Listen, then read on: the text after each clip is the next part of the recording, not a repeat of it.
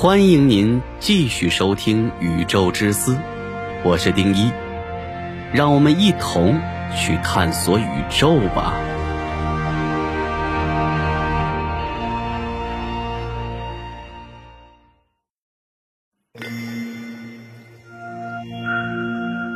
牛顿在想，为什么地球不是匀速直线运动在宇宙中呢？地球貌似没有受到任何的外力啊。地球绕太阳旋转，肯定有一种力施加给了地球。这个力是太阳给的吗？当牛顿看到苹果落地之后，启发性的认识到了万有引力后，这时候他才知道太阳也给地球施加了引力。地球吸引苹果，在引力的作用下，苹果落地了。那太阳也给地球一个力，为啥地球不落向太阳呢？牛顿认为地球也会落向太阳，但地球一开始就有一个初速度，在引力的作用下，地球偏离了原有的初速度方向而落向太阳，就和平抛运动一样。不过，由于地球初速度比较大，导致地球绕太阳一周都没有落到太阳表面，于是地球就绕太阳旋转了。结合开普勒定律，牛顿认为。两个物体距离越远，其吸引力越小，所以引力大小和距离的平方成反比。如果两个物体质量越大，其吸引力就越大，所以引力大小和距离的平方成反比。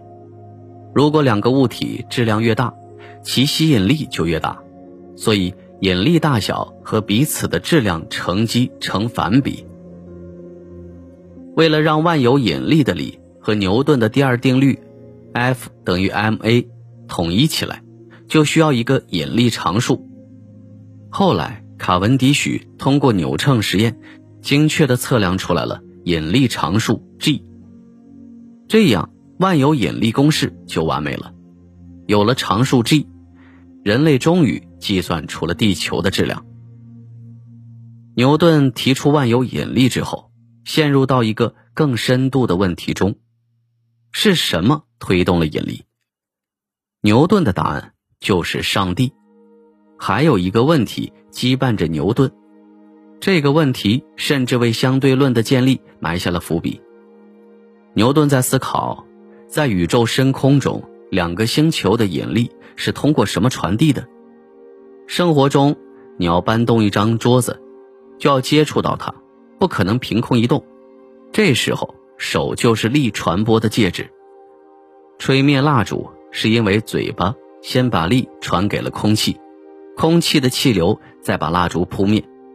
在水上面放一个小球，搅动水面，小球就会被动颠簸起来。这时力的传播借助的是水，我们很容易得出这样的结论：力传播的介质必须是物质。而在宇宙中。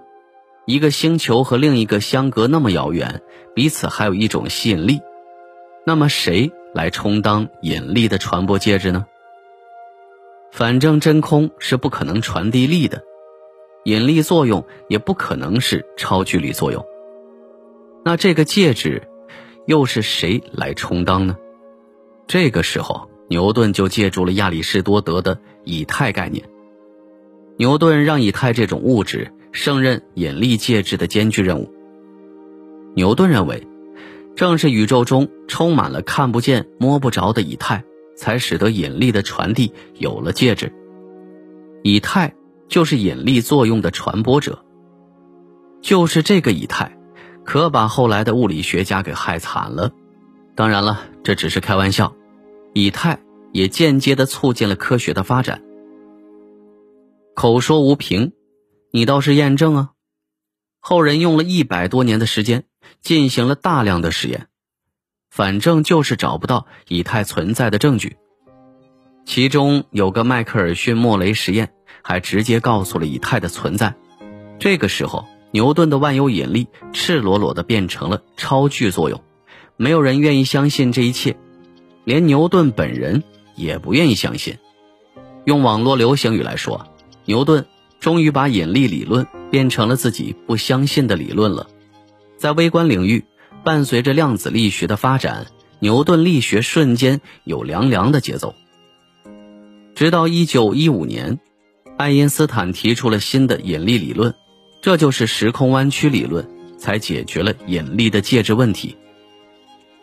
在时空弯曲理论中，压根儿就不需要什么以太来充当引力的介质，因为连引力都是表象，本质是时间和空间的弯曲。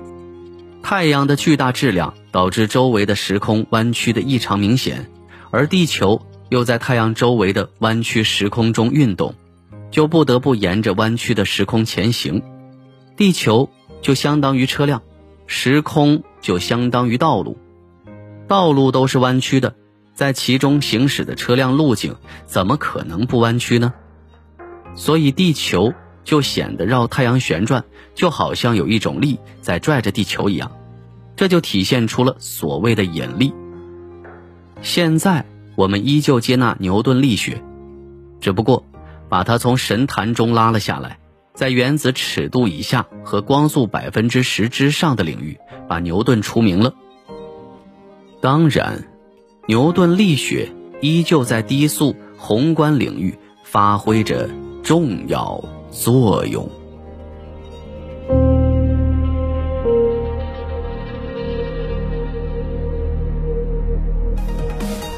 好了，以上就是本期的宇宙之思节目，我是丁一。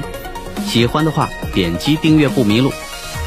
宇宙之思，让您了解更多的宇宙知识。